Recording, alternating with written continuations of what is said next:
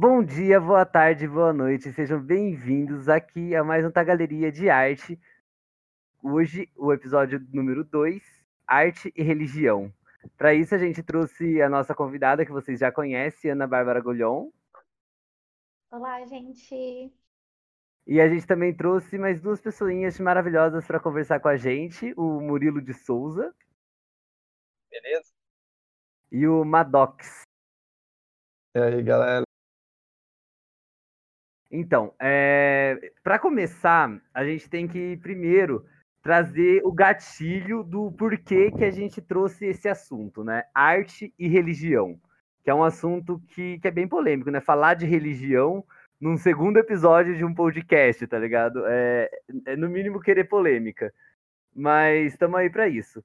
A gente chegou nesse assunto porque no nosso primeiro episódio a gente estava falando sobre conceitos de arte. O que é arte? Até que ponto é arte? Até, é, a partir de que ponto começa a ser arte? E aí a gente teve um comentário de, de um espectador, de uma espectadora que, que falou que, que talvez fosse muito perigoso a gente classificar qualquer manifestação estética como arte. Porque o conceito arte é um conceito europeu, um conceito embranquecido, um conceito teoricamente novo, né? Digamos assim, em questões de, de humanidade, religião e povos e etc. E, e, depois, um pouco depois ainda, é, nessa discussão, né, quando a gente estava conversando sobre isso com ela, ela fez mais um comentário dizendo sobre um, um dos exemplos dela foi de que o de que, por exemplo, considerar a, as manifestações artísticas, né, entre aspas, o, os artesanatos indígenas como artesanato, como arte, talvez fosse uma forma de colonização da cultura. Uma é, forma de. É algo... é algo do tipo você considerar é, religiões de culturas diferentes como manifestações artísticas, talvez seja uma forma de subjugar tais culturas, tais formas de religião, uma forma de meio que apagar o, o fato de ser uma religião.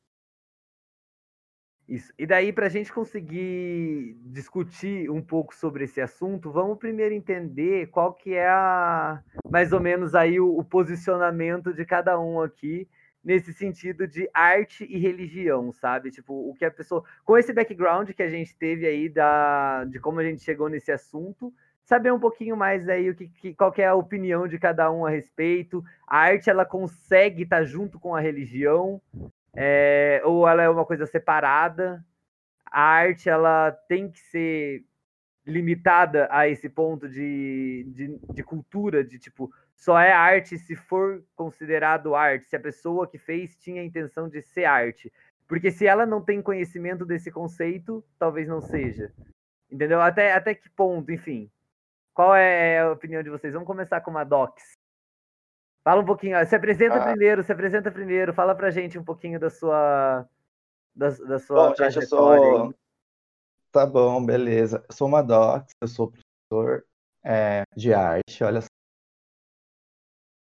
E eu trabalho na UEM, também trabalho na SED, no curso de artes visuais.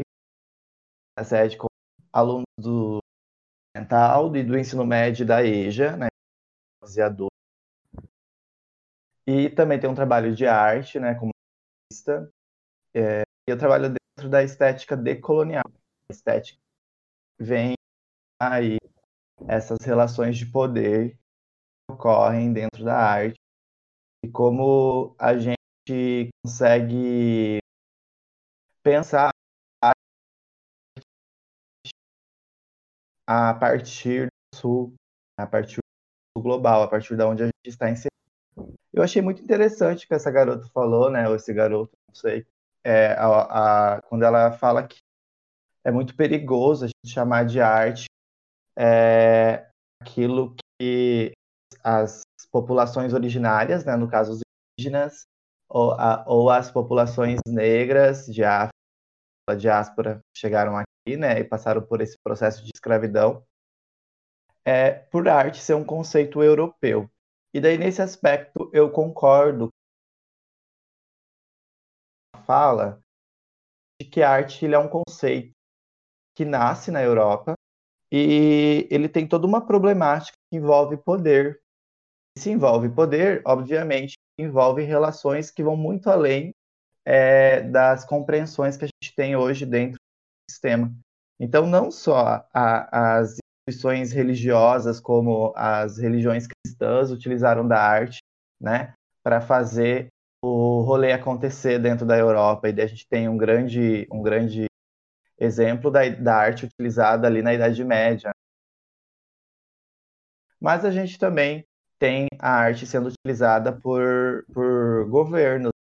Tu pega o que o Adolf da Alemanha para poder induzir o povo a determinado pensamento.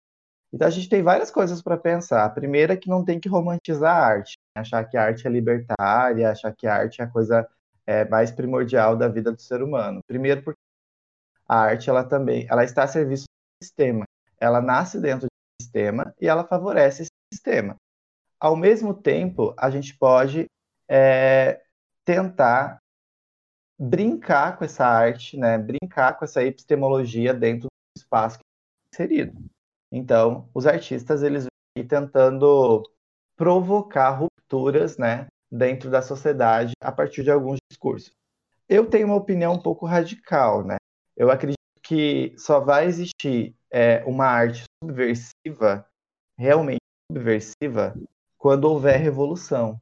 E na minha cabeça, revolução ela não não pode estar associada ao sistema capitalista ela é o contrário disso. Então, qualquer obra de arte, qualquer artista, por mais que a sua obra seja dita ou entendida pelo sistema de arte subversiva, como uma arte que vai além da, da que rompe com o sistema, e ela é capitalizada, ela já não é mais subversiva. E isso na minha concepção. A partir do momento artista é capitalizado sua obra é capitalizada, ela deixa subversiva porque ela tende ao sistema. E aí entra a arte religiosa, aí entra a arte indígena, se é que a gente pode tentar entender processos dentro dessa concepção é, europeia, né, de dizer o que ou não é arte. É, eu não, eu acho que a arte ela é extremamente colonialista. Não tem como pensar ela fora desse sistema, até porque a gente está falando de um lugar que a gente nasceu, é, que a gente vivencia e que a gente é atravessado por várias questões todos então é muito complicado falar de é, subversiva ou uma arte revolucionária porque revolução é aquilo que você destrói o sistema e outro. Uma revolução realmente é aquilo que leva a sistema e a partir disso um outro surge é, eu vou dar o um exemplo aqui da Revolução Francesa, uma revolução bem colonialista.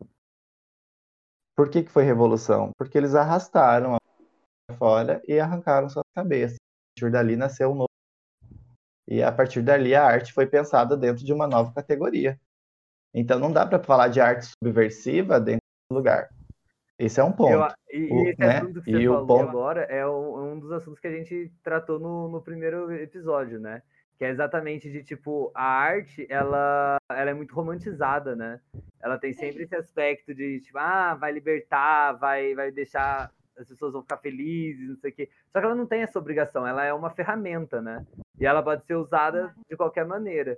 E assim como a religião ela é muito usada para dominar as pessoas né? Para manipular as pessoas enfim. É... isso é muito louco. Mas exatamente por isso, né, eu acho que assim, a arte, ao mesmo tempo que ela tem esse, esse aspecto de tipo onde nasceu e tal, o conceito de arte, eu acho que a arte em si, ela já existe há muito mais tempo além disso, sabe? Porque se a gente for pensar, por exemplo, onde, onde começou a, as artes visuais. As artes visuais começou lá nas pinturas supestres, tá ligado? Não era considerado arte. O conceito de arte veio muito depois disso. Mas eu acho que o que a gente entende hoje como arte também não é o, o mesmo que o, o, conceito que nasceu, sabe? O, a, o, conceito de arte que nasceu como conceito de arte, hoje em dia já não é mais a mesma coisa. A palavra ela meio que vai se moldando, sabe? Eu acho que que arte hoje ela envolve muito mais, sabe? Inclusive essa arte, porque, por exemplo, se a gente fosse pensar nesse, nesse lado de, de que o, o artesanato indígena, por ser algo que não nasceu ali dentro desse conceito de arte, ele não é considerado arte, eu acho que daí a gente tiraria, junto com o, com o artesanato indígena, a gente tiraria as danças indianas, a gente tiraria as pinturas rupestres, a gente tiraria talvez até o. Não, eu ia falar do, do, do, do teatro grego, que era muito religioso, mas eu acho que ali já era considerado arte mesmo, né? Ali já. Mas sabe onde é que eu vejo o problema nisso? Eu, aí a gente vai lá para aquele conceito que foi, de certa forma, colocado errado muitas vezes dentro da sociedade, que é lugar de fala. O lugar de fala não é para academia falar, porque a academia já tem seu lugar de fala, né? Sim. Mas por que que a gente, por que que a gente não pode escutar o que esse povo tem a dizer sobre os seus próprios artefatos? Sim. E por que que a gente não pode sentar e conversar com essas, com essas, é, com essas civilizações aí é, que estão atuantes, né, indígenas e as bombolas, por exemplo, e compreender a partir de que lugar essas pessoas estão falando, o que, que a gente precisa chegar lá, né, dentro de um, do, dentro de uma proposta arqueológica de pesquisa e eu vejo isso muito como uma ideia de dissecar mesmo os projetos e os trabalhos desses povos, né? E querer é, incluir eles dentro de um lugar que é branco, europeu e hegemônico.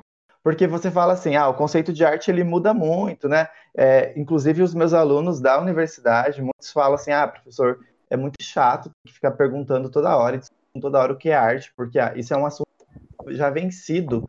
Ah, mas esse assunto não é vencido para o dono da galeria, entendeu? Porque o dono da galeria, ele sabe quem que ele vai contratar como artista por dentro do lugar dele.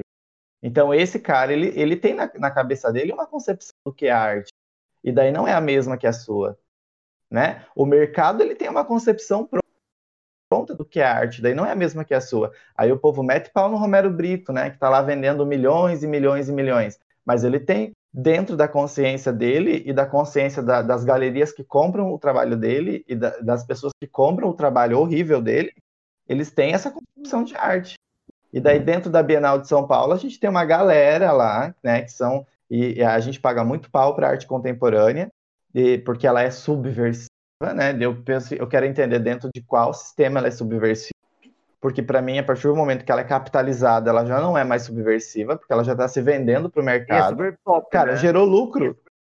Ah, totalmente, né? Ah. Porque você acha que o indígena, ele tá vendo. Hoje, claro, hoje os, os, indígenas, eles tentam sobreviver dentro desse sistema que a gente criou para eles, né? Porque obrigou, o sistema né? deles era muito diferente. Sim. Obrigou. Então, claro, eles vão vender os cestos, enfim, mas tem trabalhos que eles não vendem, né? Eles não vão capitalizar. E daí, dentro, dentro, dentro de, dessa lógica, que eles não vão capitalizar esse trabalho deles, é, esses trabalhos eles não vão ser arte, então eles vão ser o quê? Eles vão, eles vão ser outra coisa, eles vão ser artesanato, porque essa palavra também é um perigo. O artesanato muitas vezes é utilizado para deslegitimar né, algumas, algumas, alguns exercícios experimentais de outras pessoas.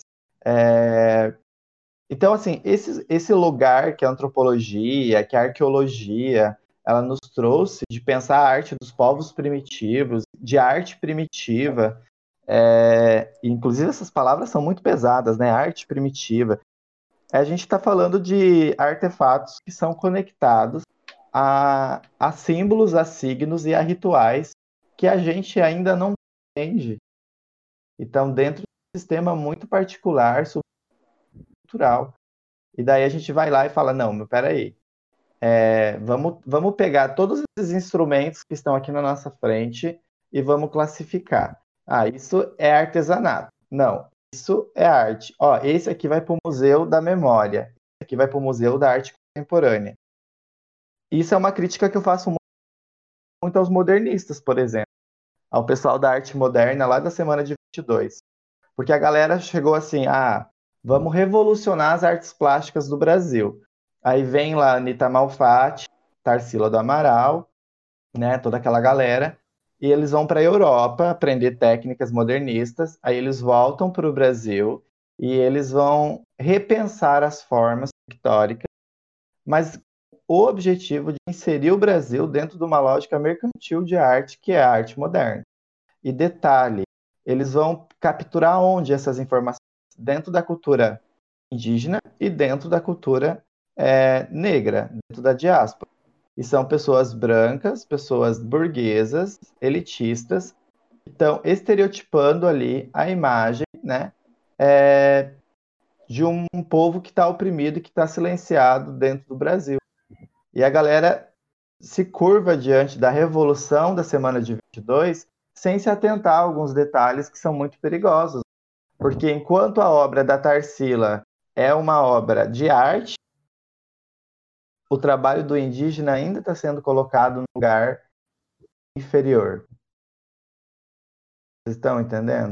Então é muito complicado a gente querer apontar o dedo. Fez Porque a Tarsila, por exemplo, a, a Tarsila ela vai lá, ela pinta a negra. Nossa, todo mundo ama aquele quadro.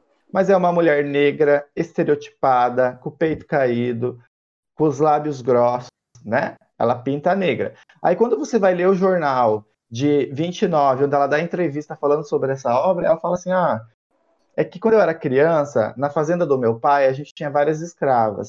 E elas carregavam as crianças nas costas e os peitos elas jogavam para trás para as crianças amamentar. Por isso que as crianças, por isso que elas tinham os peitos bem caídos. Então ela pinta essa negra que não tem nome, que não tem identidade, mas que é serventia, serventia dentro da fazenda do pai dela. Então ela faz uma dobra escravocrata de uma memória, sabe? Então, que revolução é? Revolução nem isso aí é um epistemicídio, é um genocídio.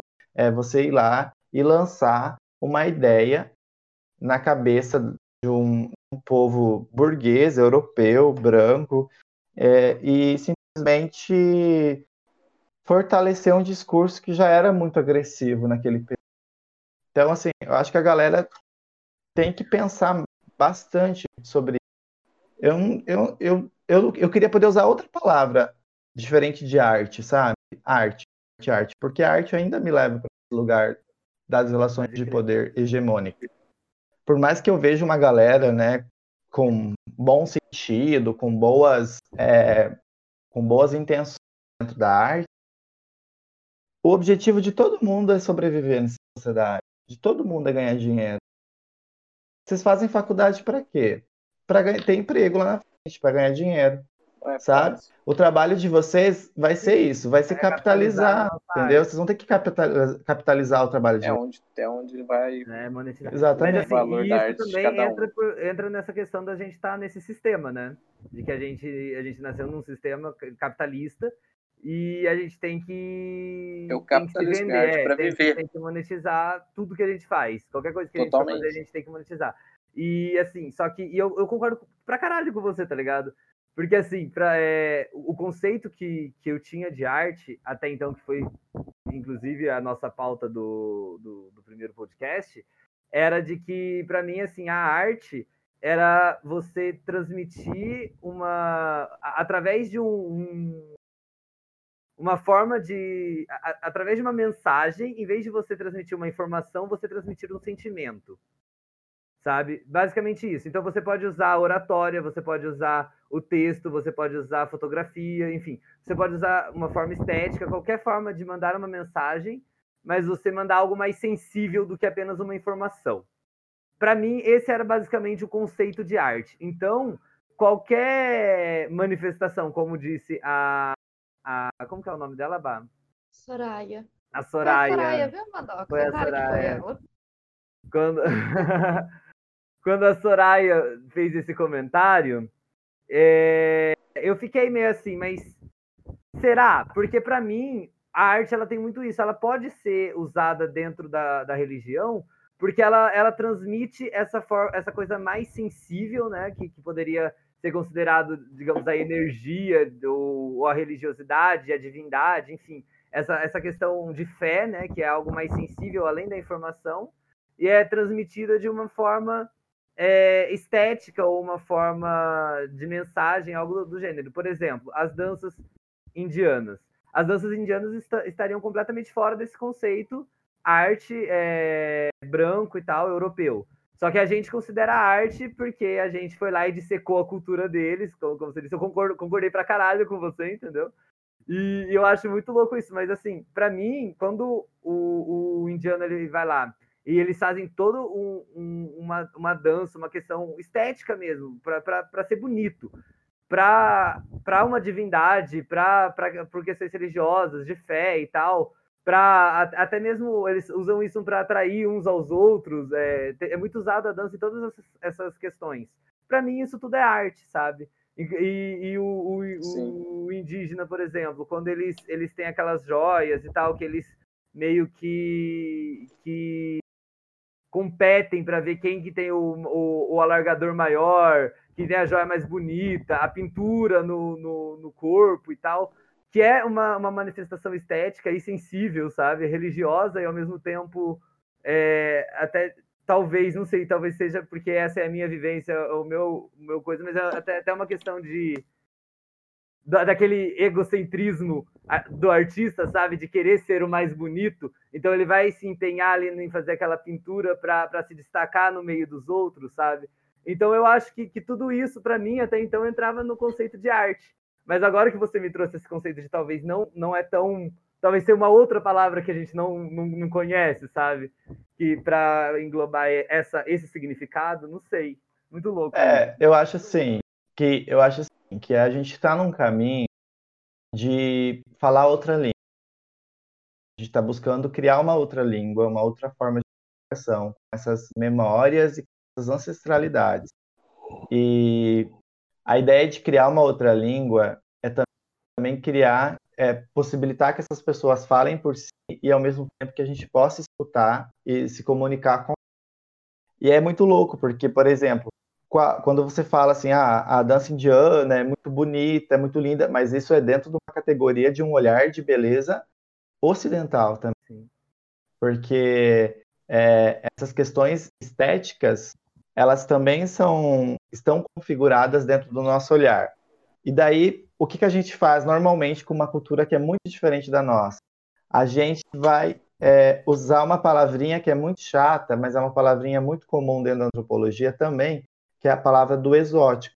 Olha, aquilo é muito bonito, aquilo é exótico, é diferente. Uma beleza exótica. E daí, exatamente, a gente, a gente, isso a, a gente acaba estereotipando, né, essas culturas e essas riquezas culturais e essas riquezas materiais e imateriais, porque a ideia do imaterial está muito apregnado à arte religiosa, né, ou às materialidades religiosas, prefiro usar esse, esse termo, é, essas materialidades elas acabam é, sendo condenadas ao olhar ocidental.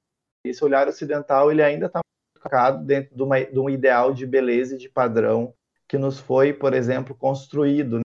nos foi é, apresentado ao longo da nossa vida. Então, a gente é capturado a todo momento. Eu sou capturado, vocês são capturados. A gente acaba sendo capturado pelo sistema e pelo olhar que nos é ensinado né? E é muito difícil para a gente pensar esse outro lugar. É, eu, eu acho muito, interessante, por exemplo, quando a gente estuda o conceito de arte, eu gosto de usar um exemplo.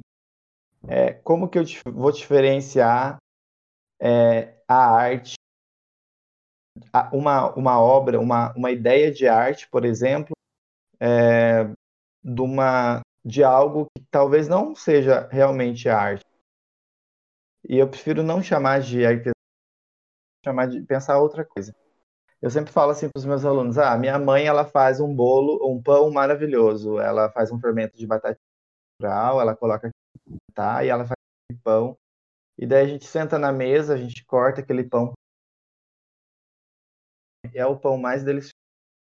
E ele tem uma relação afetiva, né? porque minha mãe, coisa bem enfim e da região que eu venho, que é do sudoeste do Paraná, a gente tem aí essa culturas, né? E tá, mas minha mãe não é uma chefe. Tipo, minha mãe não ganha o rótulo de confeiteira do ano ou confeiteira. minha mãe é uma dona de casa que faz um maravilhoso, certo? Mas por que que, o, que qual que é a diferença do que minha mãe faz, do que o padeiro faz, ou do, do que o chefe de cozinha tem uma diferença. Essa diferença está em figura da Exatamente. É a sensibilidade, né? Aquela e tem uma diferença do arte. Eu acho que é, que é aí que tá. É você é transmitir a sensibilidade além da, da informação. Eu acho que assim, o, o qual que seria a informação ali? Seria comer, se alimentar. Simples assim. Mas ela consegue trazer sentimentos, consegue trazer é, recordações, todas essas questões através da comida. Isso é arte. Para mim. Sim, completamente entendeu? arte. Mas, mas para o mercado e para o ah, sistema, não, isso não é o bastante. Ah, sim, não, isso sim, eu concordo sim. completamente. Inclusive, Entendeu? no outro podcast a gente falou social, muito disso também, que a gente falou total. da questão de arte. A arte sempre foi assim. Sempre teve a arte erudita e a arte popular, uhum. sabe? A arte que é vendida e a arte. Mas uma arte popular. Mas, é... Mas aí que tá, uma arte popular, ela também pode chegar ao caminho da ideia de erudição, por exemplo. Ah, Você pega lá ah, o, os, tu pega lá, por exemplo, enquanto tinha a semana de 22, existia um outro modelo de arte sendo no Brasil, que é a art knife, por exemplo. Eles nomearam de arte knife, que são aquelas pinturas brutas feitas em casa, né? Eu digo assim, que é aquilo lá que hoje a gente encontra também lá no pano de prato da cozinha, quadros que são vendidos nas praças. Então, eu acho que a gente tem várias linguagens acontecendo ao mesmo tempo. Sim. O perigo nosso é querer encaixar tudo dentro de um lugar ocidental, de um olhar ocidental, e às vezes sem sentar com, esses, com essas populações e tentar entender a partir de dentro.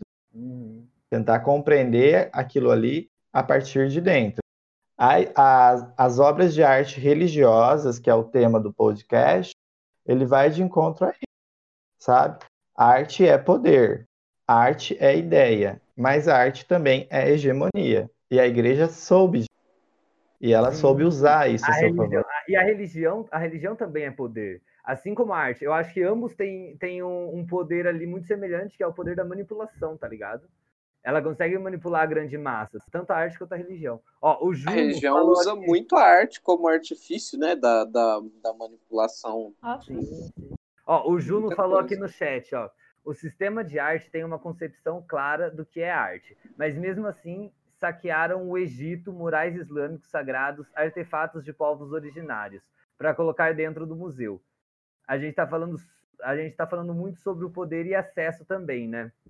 Exato, eu acho que assim, o, o sistema ele, ele fala uma coisa, faz outra e prega outra, tá ligado? Tipo, faz, o sistema é, é muito quebrado, sei lá, para mim, isso em todos os aspectos.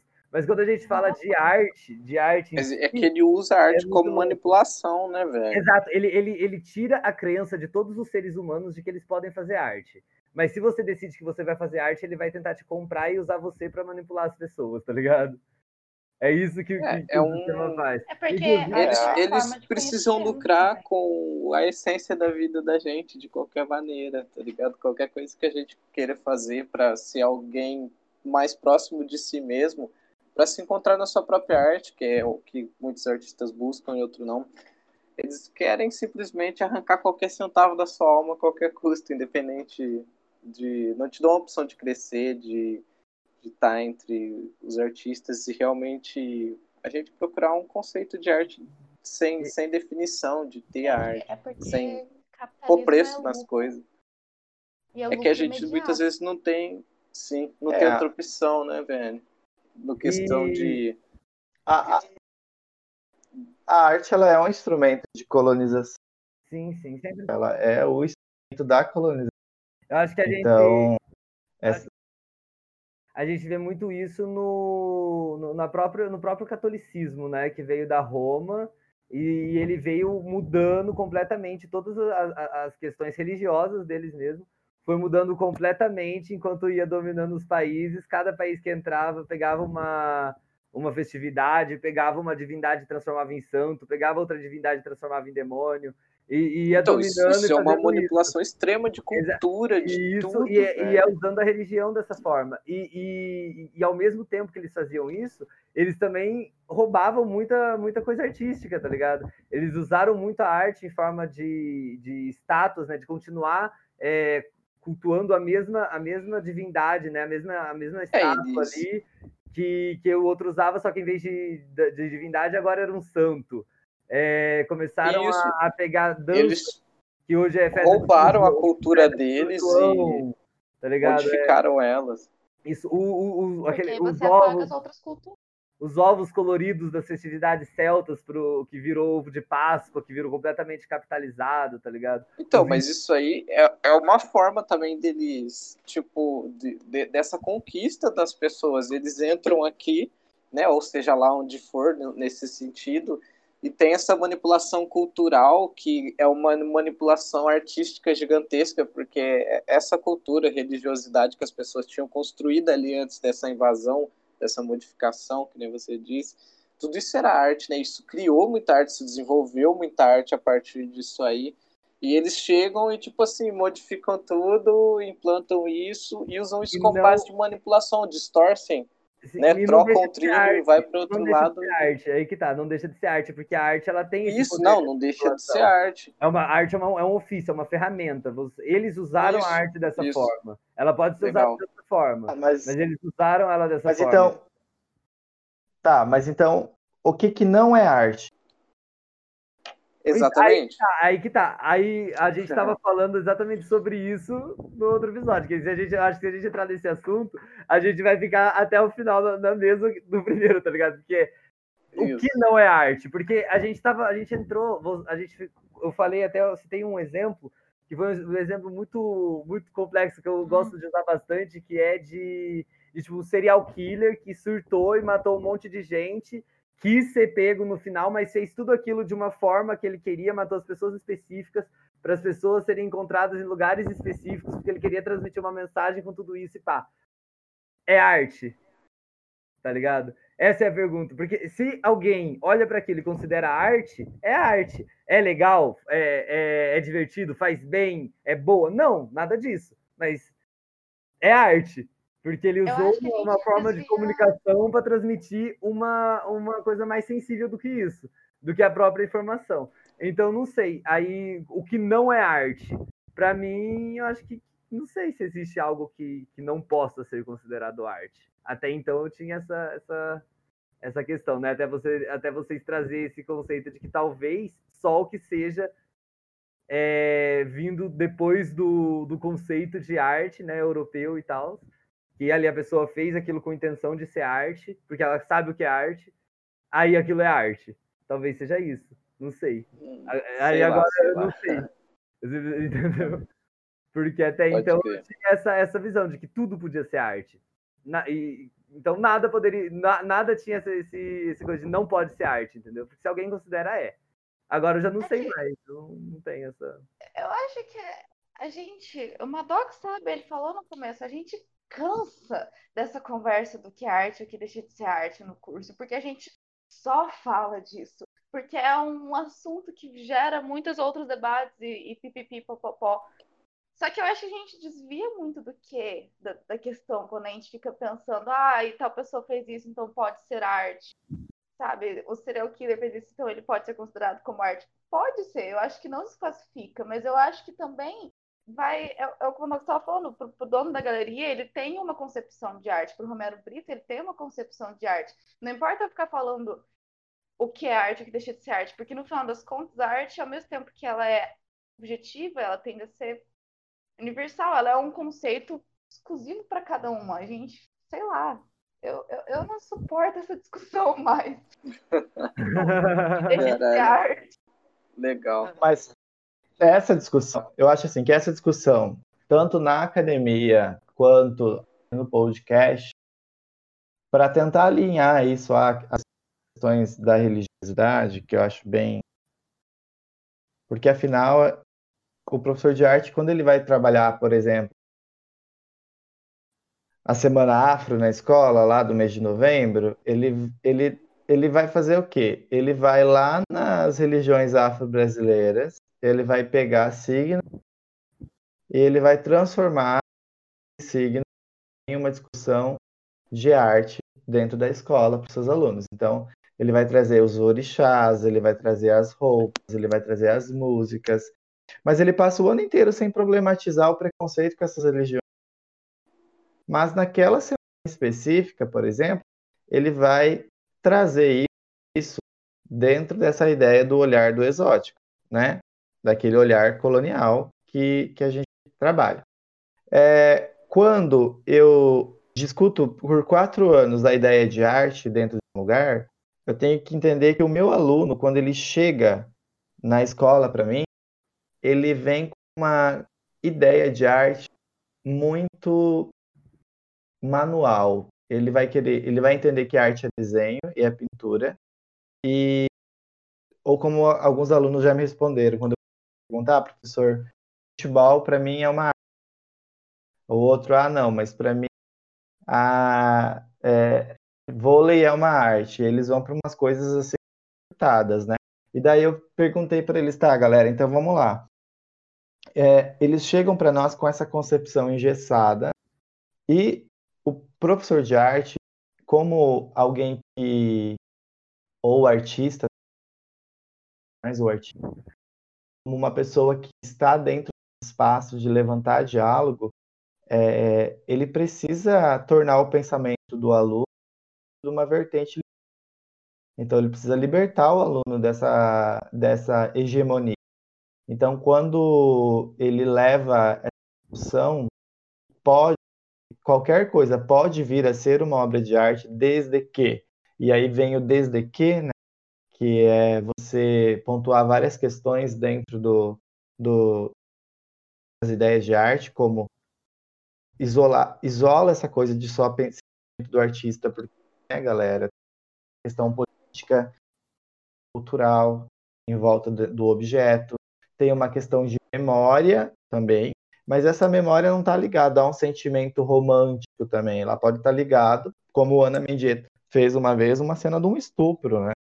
A gente chegou no museu e uma amiga minha estava vendo a obra, ela começou a entrar em prantos, porque a obra não fez bem para ela. A voz, a, a, obra ativou umas memórias problemáticas dela. Então a gente está falando de um lugar que a gente lida com as emoções, afetos e com questões políticas que aguçam, né, e religiosas, obviamente, que aguçam esse lugar da dúvida, da existência então, as poéticas que são utilizadas pelas pessoas que fazem a materializam essas linguagens, essas formas tá de comunicação.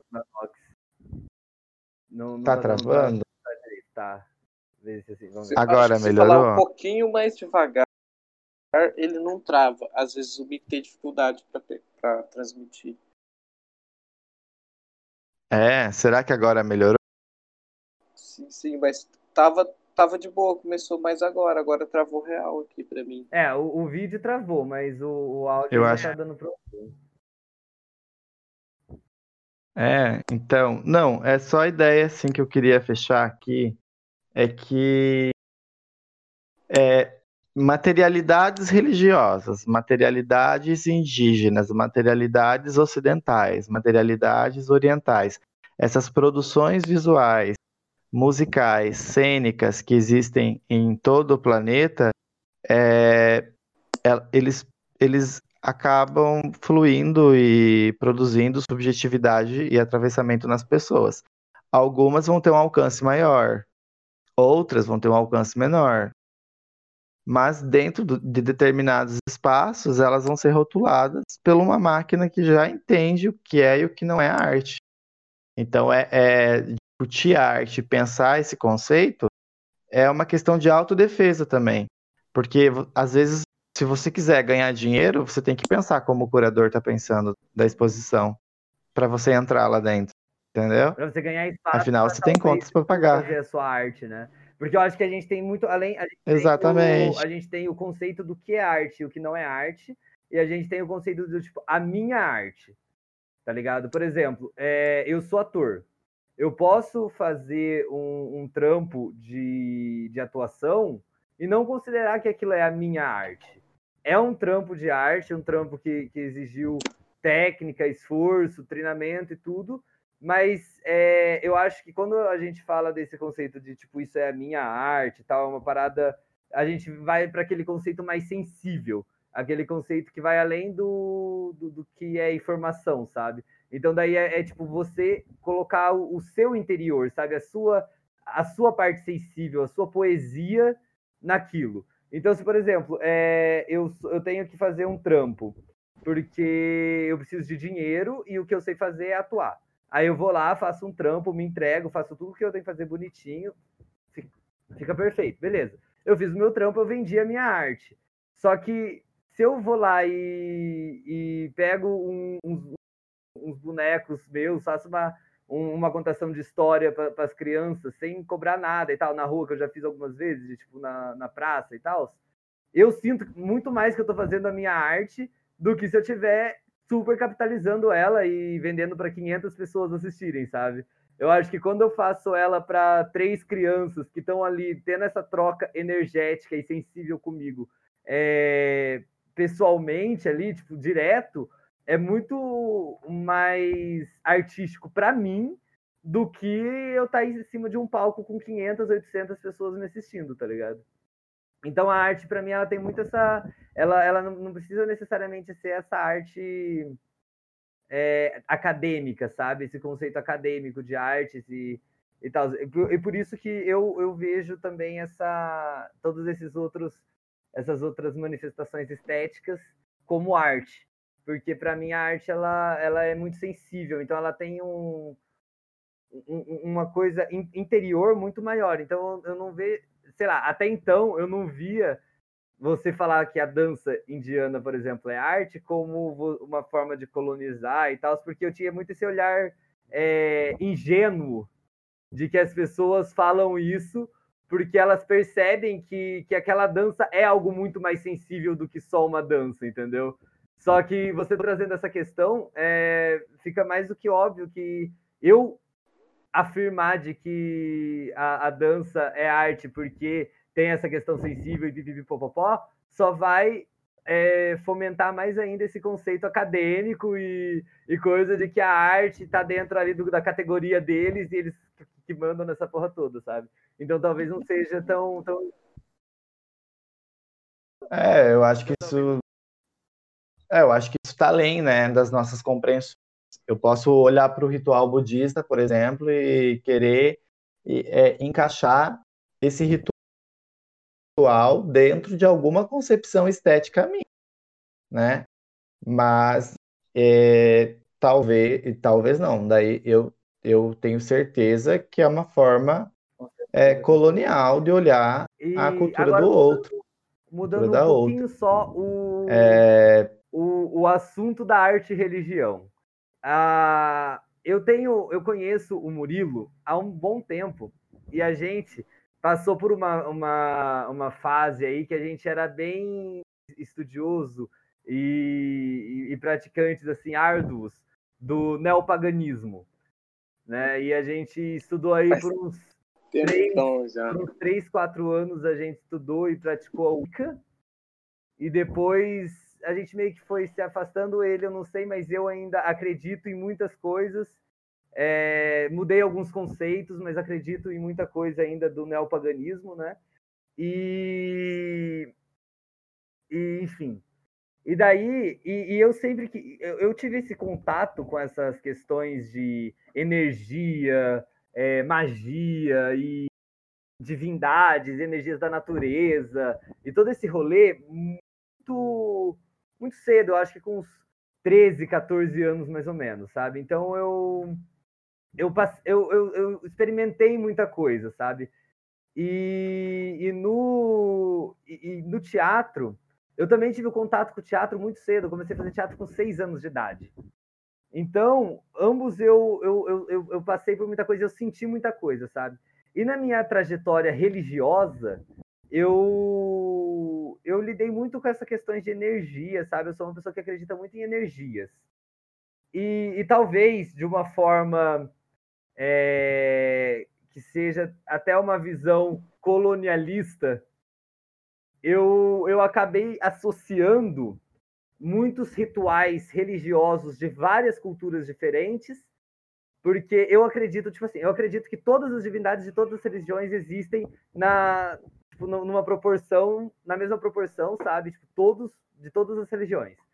Eu acredito que se alguém acredita naquilo, aquela manifestação energética existe porque a pessoa sentiu aquilo, então existe e já era, sabe?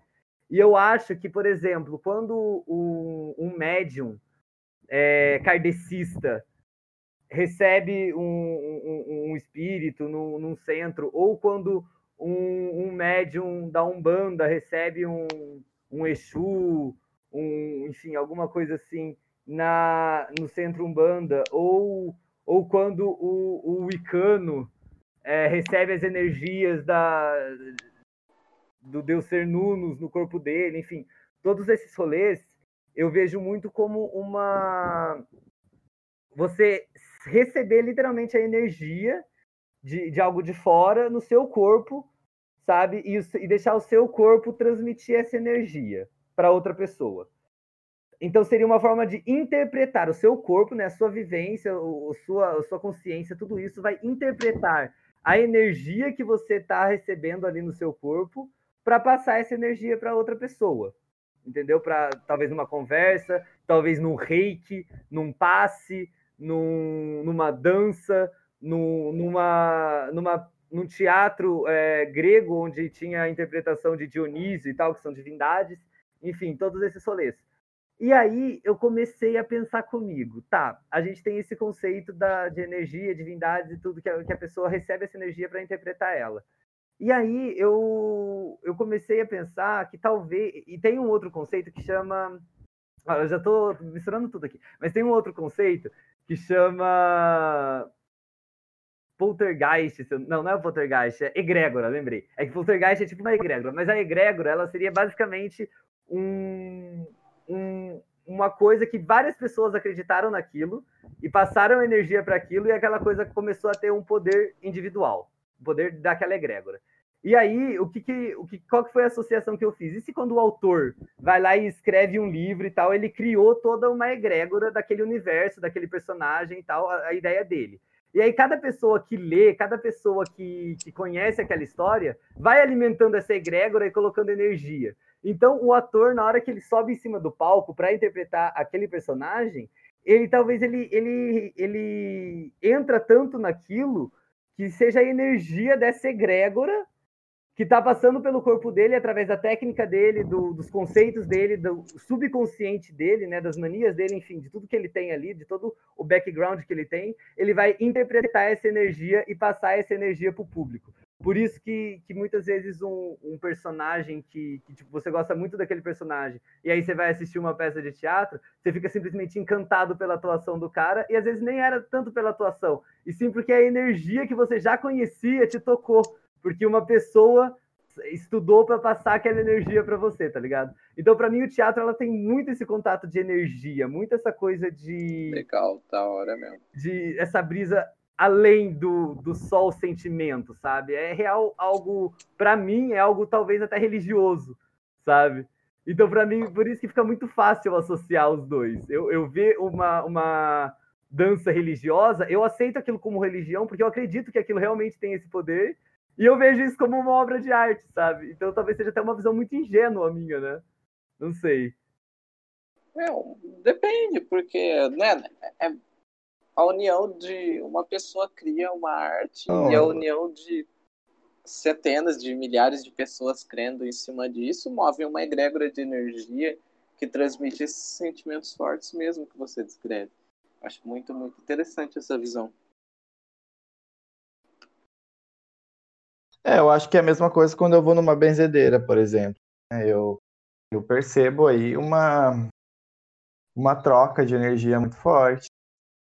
Então, a relação, o ritual, as forças, elas estão muito relacionadas à, à nossa subjetividade, são dentro daquilo que a gente crê. Eu acho que é uma relação bonita. Nas artes visuais, nós também temos encontros, encontros transcendentais, assim, eles dentro dos visuais, é, dentro da música. Isso, né? Muito gostoso. E eu acho que, que é aí que as pessoas se encantam, né? E... Aí que, que a pessoa fala assim, porra, eu tenho que ser artista. Eu acho que é na hora que ela encontra isso. Acho que é na hora que ela sente essa energia. Esse bagulho muito louco que o ser humano não consegue viver sem. Eu acho que algumas pessoas encontram isso na religião e outras pessoas encontram isso na arte. Talvez em outras coisas Cada também. Um encontre em algum lugar. Sim. Cada um encontre em algum acho lugar, que... mas é quase que infinitas é. possibilidades, né? Tem, tem muito humano para testar isso. Sim, sim, é muito louco. Cada um sente louco. de um jeito. Mas aí... é interessante a forma de, de, transmitir, né? A, como a arte tá. Olha quanta coisa a gente falou sobre. No final das contas, é meio que a forma que a arte vem sendo transmitida, né? A forma de se passar ela. Quando, né, e, e, agora, e agora tipo assim, eu fiquei, eu fiquei, tipo, full na dúvida, porque agora eu fiz um. um, um eu, quando eu estava morando em São Paulo, eu fiz um, uma aula experimental de uma parada chamada teatro holístico. A hora que eu ouvi falar daquilo, eu falei, nossa, que bagulho né, diferenciado, né? Teatro holístico, qual que é a brisa?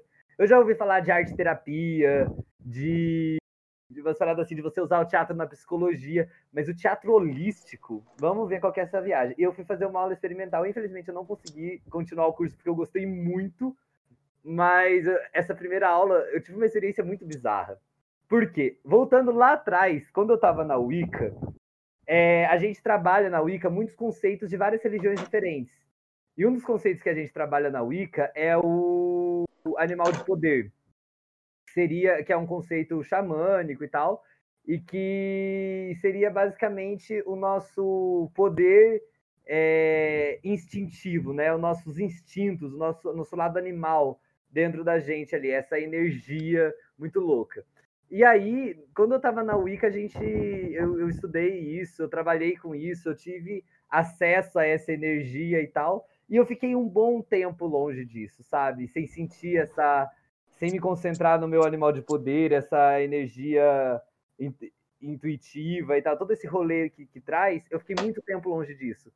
E aí, quando eu fui fazer esse teatro holístico, era, a gente fez um exercício que era basicamente uma mistura de um exercício de teatro com um exercício xamânico.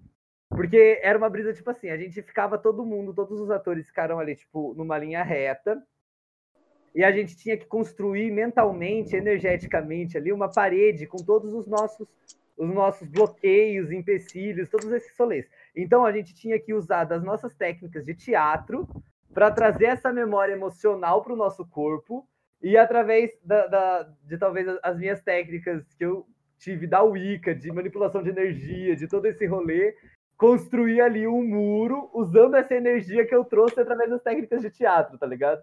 E daí eu construí um muro ali com essas energias de todos o, o, os meus traumas e tal, esse rolê. E aí, visualizando essa, essa parede, que para mim é um rolê muito da energético, da Wicca e tal, que a gente trabalha muito com visualização de energias, esse tipo de coisa. Visualizando essa parede, você tinha que começar a puxar coragem e força de, de momentos que você se sentiu corajoso e tal, e trazer todo esse bagulho do teatro também da memória para trazer essa, esses momentos de coragem, dar um grito pensando em um animal que viesse na sua cabeça na hora, dar um grito e atravessar essa parede. Eu juro para vocês, velho, na hora que eu comecei a respirar, assim, ó, eu tinha que começar a respirar fundo, assim, pra ir trazendo essa energia de, de força, de coragem e tal. Na hora que eu atravessei a parede, eu me joguei no chão, velho, e eu não conseguia levantar. Assim, todos os contatos que eu já tive com energia e tal, a gente, não sei se vocês já passaram por isso, a gente sente um, uma, um negócio no corpo, um, um formigamento, uma, uma latência, sei lá, um bagulho muito diferente no corpo. E na hora que, que eu atravessei essa parede e eu caí no chão, assim, eu não conseguia levantar, o meu corpo tava em êxtase, tá ligado? Era assim, um, um bagulho que eu não conseguia, eu só me deitei no chão, assim, com as duas cabeças, tipo, com as duas mãos embaixo da cabeça, assim, ó, e comecei a chorar. E chorava, e chorava, assim, ó, tipo, jogando tudo aquilo pra fora, tá ligado? O bagulho foi, assim, para mim, foi sensacional. Eu tive muito mais essa, esse acesso nesse, nesse exercício do que os outros atores. Porque eu já tinha esse contato com o holístico antes. Sabe? Eu já tinha esse contato com as energias, então eu acho que meio que eu me abri mais a isso e trabalhei melhor essa noção de construir a parede com energia e quebrar realmente essa energia e todo esse rolê. E, e ali... Até porque era algo que você já tinha experiência também em fazer, né? Não era a primeira vez que você passou por isso. Então a manipulação pode ter sido muito mais concreta.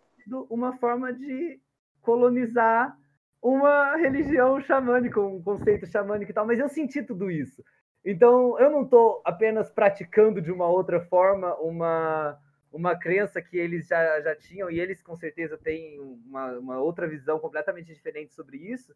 Só que talvez eu só sei disso porque a minha cultura tenha dissecado tudo isso antes e entregado para mim de uma forma romântica que me fez sentir tudo isso de uma forma tão boa, entendeu? Ah, eu, eu não sei porque assim.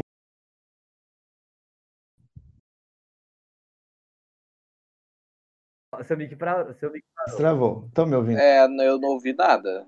A gente não ouviu nada. Agora, e agora? agora eu tô. ouvindo. Mas agora. Agora estão. Uhum, tá de boa. É, eu acho assim. Que escapar da colonização Travou de novo. É. Travou Eita. de novo. Agora caiu até a can. Voltou agora? Voltou. Voltou agora. Olha, eu acho assim que escapar do processo colonial para nós é possível, porque nós nos encontramos na América Latina. Nós somos crias do colonialismo e da colonialidade. Está sendo atravessado por várias e várias memorizações, vários processos culturais. Então a gente vai ter sim encontros com essas culturas diferentes, com, ou com essas energias, com essas religiosidades, né? Tanto com a arte religiosa, né, que são as igrejas, é, as imagens, o, é, os terreiros, né? Tanto com a, a coisa sacra, né? Que daí é a simbologia, é esse teor religioso que essas, essas, esses locais nos concedem. É, a ideia é que você experimente mesmo, experimente. É, até porque dentro da situação que a gente está, a gente tem que experimentar, é, mas sempre com aquele cuidado, com aquele pé atrás, né? não tá agredindo ou, violando a cultura do outro. Eu acho que quando eu falo para vocês que eu vou numa benzedeira, eu estou indo no encontro ao espiritismo, porque a benzedeira ela não é uma, ela, ela tem toda uma relação com o espiritual, com o espiritismo, com a bruxaria, que quer queira quer não eram elas que eram queimadas na fogueira durante a Inquisição, e também a, a, as ideias cristãs. Então, assim, é, eu, tô, eu tô num lugar onde ela, essa figura da bezedeira, por exemplo, ou essa figura prática que você fez no, numa aula cênica, é, holística, elas estão é, criando válvulas de escape dentro desse espaço colonial. Porque, afinal, elas trazem essas memorizações ancestrais. Eu não vejo isso como uma experiência colonial ou com um olhar colonizante. Eu vejo isso como uma abertura para compreender o outro, para compreender essas forças da natureza, para compreender essa, essa, esse lugar que a gente está é, dentro do mundo. Eu acho que é uma relação bem diferente é, com, é, com a do colonizador, porque nós, nós somos colonizados, não estamos na posição de colonizador, né? É, você viu, você viu ali que o a Enjuno falou? Ah, sei aqui, ó. É, gente, o Manzoni cagou nas latinhas e vendeu horrores. É arte. É aquilo. Eu tenho, é... Uma, eu tenho uma opinião muito boa sobre isso. Não, não sei se é muito boa, né? É uma opinião. Formada, seu opinião formada. É... Ah, eu, olha, é...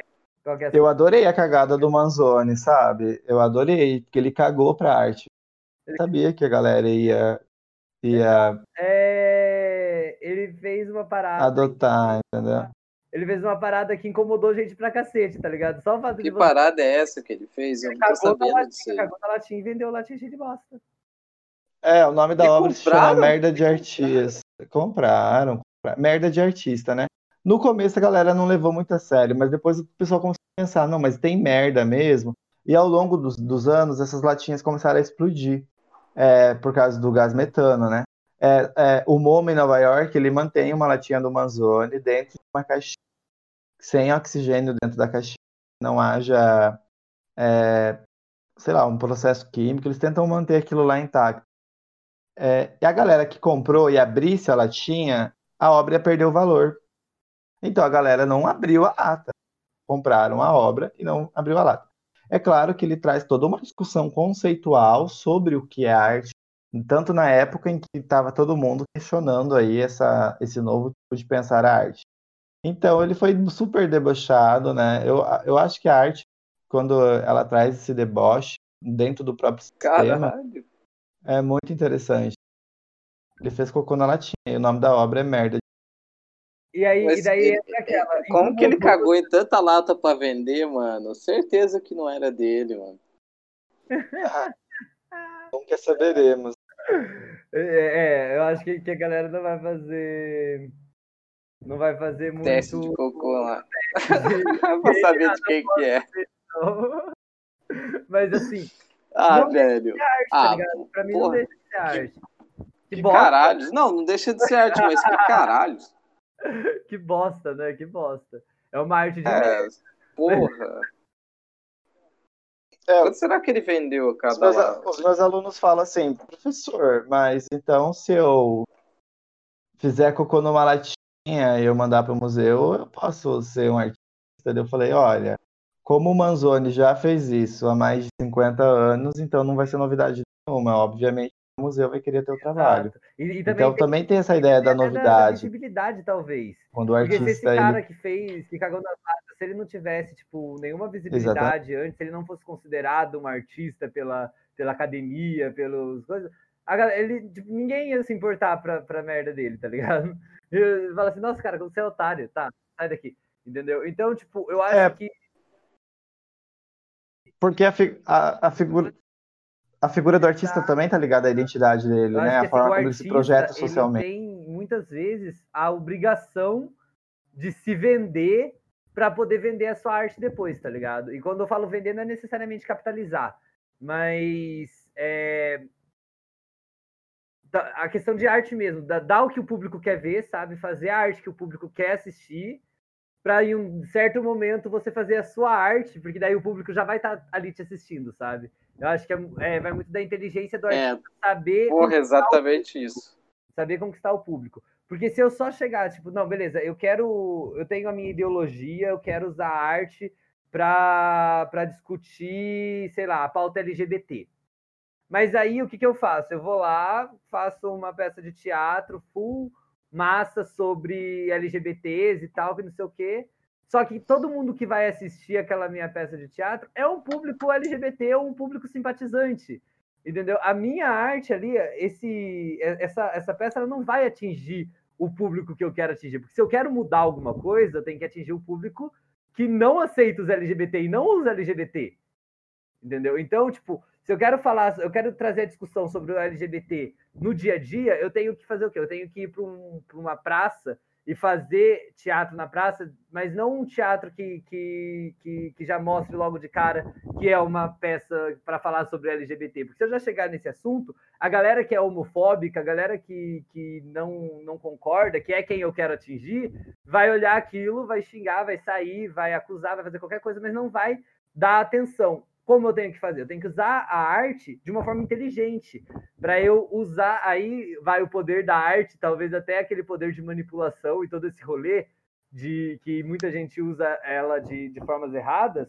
E talvez eu esteja, talvez, talvez não seja a forma correta de usar, ou seja, porque a arte é, ela, ela serve muito disso, de, de manipular. E eu vou estar, tá, querendo ou não, se eu quero trazer a discussão de LGBT, é porque eu acho que as pessoas têm um pensamento errado e que o meu pensamento é melhor que o delas entendeu? Inconscientemente, sabe? De que o meu pensamento de que LGBT é, tá tudo certo e tal, as pessoas têm um pensamento de que não tá tudo certo, de que é errado, é pecado. E eu querer discutir isso com elas de uma forma que elas consigam me entender, talvez seja uma forma de querer manipular elas para elas me entender, entendeu? Então o teatro ele tem muito Ele pode ser uhum. usado também como uma forma de questionamento, de eu levar esse teatro na rua e conseguir fazer as pessoas se questionarem sobre o assunto, mas eu também posso usar esse teatro de ir na rua e não só fazer as pessoas questionarem, mas sim manipular elas para passar a aceitar um, alguma coisa que antes elas não aceitavam, sabe? Não só nesse, nesse sentido de. Agora, não só no, na questão de, de, LGBT e tal, mas a arte ela pode ser muito usada de várias formas, e ela tem, mas ela tem sempre que ser inteligente, eu acho. Tem que ser. A pessoa ela tem que é. saber chegar no público para depois ela falar para o público. E aí, é isso mesmo? Tá ligado? É, a ideia é você romper de dentro. E para você romper de dentro, você precisa estar exato, dentro. Exato. Às vezes você vai ter que se lançar mesmo. É, tem, que, tem que se vender, tipo, igual muitos, muitos cantores, né? Tem o, o lado B e o lado A. No né? jogo. Faz o lado A para vender e depois faz o lado B que quase não vende, mas, mas tem ali as ideias dele. Mas então, eu acho que, que é isso. Vocês, têm mais algum, alguma, algum adendo, alguma, alguma coisa que vocês acham importante, talvez, estar tá falando nesse momento? Não, eu só achei eu só, só, achei assim que o tema ele girou bem bacana, né? Legal. Acho que voltamos ao tema que vocês discutiram no uhum. podcast anterior, né? Essa ideia do de arte e também atrelado aí às concepções religiosas. Eu acho que a Soraya é muito pontual quando ela fez. E a minha resposta para arte e religião é que arte é um conceito europeu que ganhou muita força, né, porque está há séculos aí é, operando dentro da sociedade e que talvez a gente tenha que pensar uma nova língua. E pensar essa nova língua é algo que vai se traduzir daqui, sei lá, 300 anos. Mas alguém tem que começar por, essa, por, por esse caminho. Eu acho muito legal que a galera fala assim, professor, mas como que eu vou... Eu estou desanimado, né, nesse mundo. Tanto quanto artista, tanto como pensar a arte, quando pensar as coisas. E, e a minha resposta foi assim, a gente está criando, é, a gente está tá criando é, soldados, assim, bombas, sei lá. A gente está criando um arsenal epistêmico para o pessoal lá do futuro usar. Né? Porque é isso, galera. É, o, que, o, o, que, o que os artistas, os artesãos, as populações originárias, as populações estão fazendo dentro dessa, dessa discussão, desse teor de discussão, tanto estético quanto epistêmico, é criando o arsenal para explodir isso daqui lá na as coisas não vão mudar de hoje para amanhã, vão mudar daqui muitos anos, daqui séculos. Assim como é, as teorias foram mudando é, de séculos em séculos. Ninguém olhou para o planeta Terra e falou: ah, o planeta Terra é redondo, o cara foi lá e foi morto pela igreja porque ele indagou isso. Aí e isso foi. Tem a galera. Tem a galera voltando para a Terra plana, né? Mas é faz parte. A gente, a ignorância, ela também é, Pô, um vício, até o, ela vem até vai, a gente uma tá galera que tava justificando a Terra plana, porque o, o, cara até falou assim no vídeo, foi num podcast, inclusive, ele falou, pô, uma das provas de que a Terra é plana, mano, é que aparece aí todo ano aí o mamute vem, vem da Antártica lá, o mamute sai da Antártica, eles estão saindo de dentro das cavernas da Terra plana, velho. Porra, da onde que tem mamute aparecendo da Antártida, velho? Caralho, mano. Ai, Se gente, tivesse algum mamute vivo, essa não, porra ia estar tá sendo, tipo, 50 milhões de dólares para poder ver, dar uma olhadinha, tá ligado? Dentro de uma jaula. Tipo isso. Eu só sei eu só sei que a droga que eles usam eu não quero usar. eu quero, quero só também.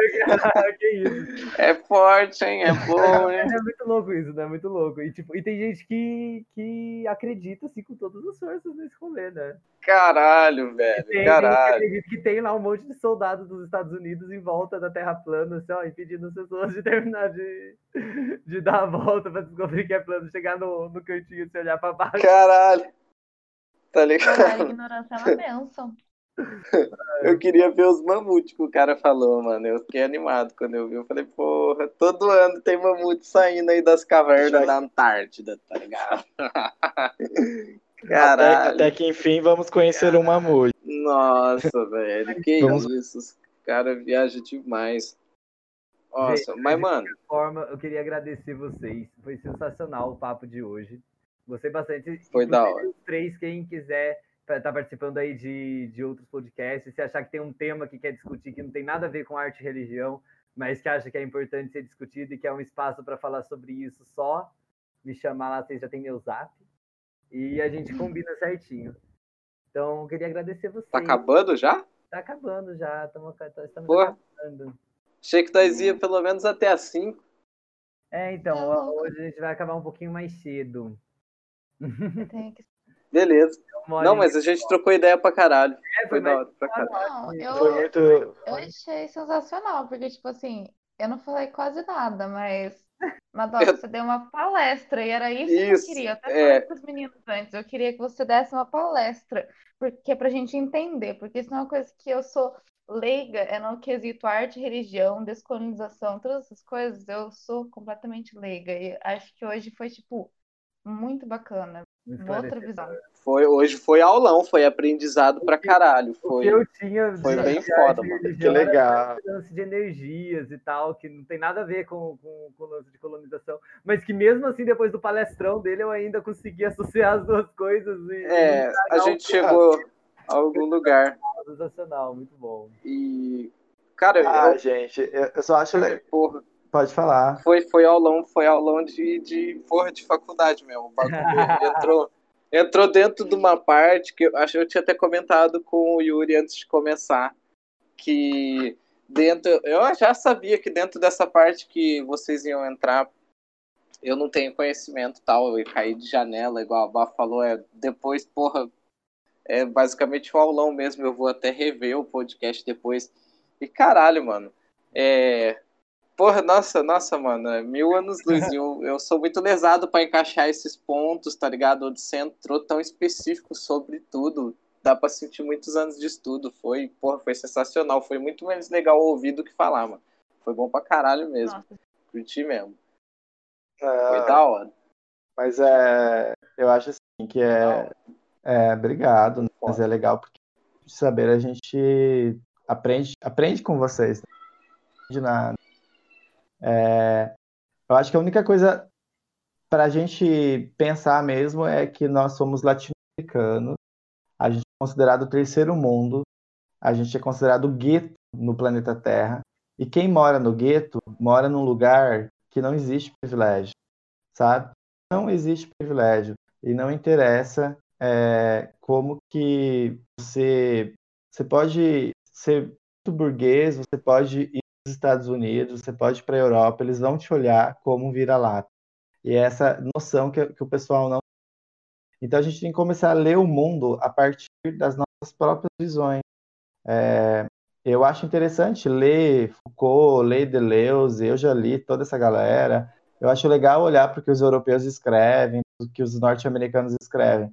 Mas, porra, gente, vamos ler os brasileiros, entendeu? Vamos ler, ler os latinos, vamos ver, ler os chilenos, vamos ler os argentinos vamos escutar a nossa música, vamos escutar o que as nossas mulheres para falar, o que as mulheres para falar, o que as falar, o que as travestis para falar. Os nossos saberes estão na rua e eles estão sendo apagados, né, por, por esse nosso olhar e dobrar o joelho para o que a Europa fala, os norte-americanos falam, inclusive em questão religiosa, porque afinal a gente não tem religião nossa religião ela foi imposta aqui dentro do território. Então, é isso aí. A minha indicação é pegar a bússola, né, e começar a se orientar a partir do próprio lugar, do próprio território. E foi muito bom estar aqui com vocês, é um prazer estar participando. Nossa, foi um prazer também, foi muito bom, mano. Foi da hora com todos vocês. Foi show, mano. É isso, então, gente. Queria agradecer aí para você que está ouvindo aí de casa, de onde quer que você esteja. Muito obrigado por ouvir mais um episódio do podcast da Galeria de Arte. E fique ligado que domingo que vem, às 15h15, todos os domingos, na twitch.tv barra a gente tem a gravação ao vivo de mais um podcast. Um beijo e até a próxima!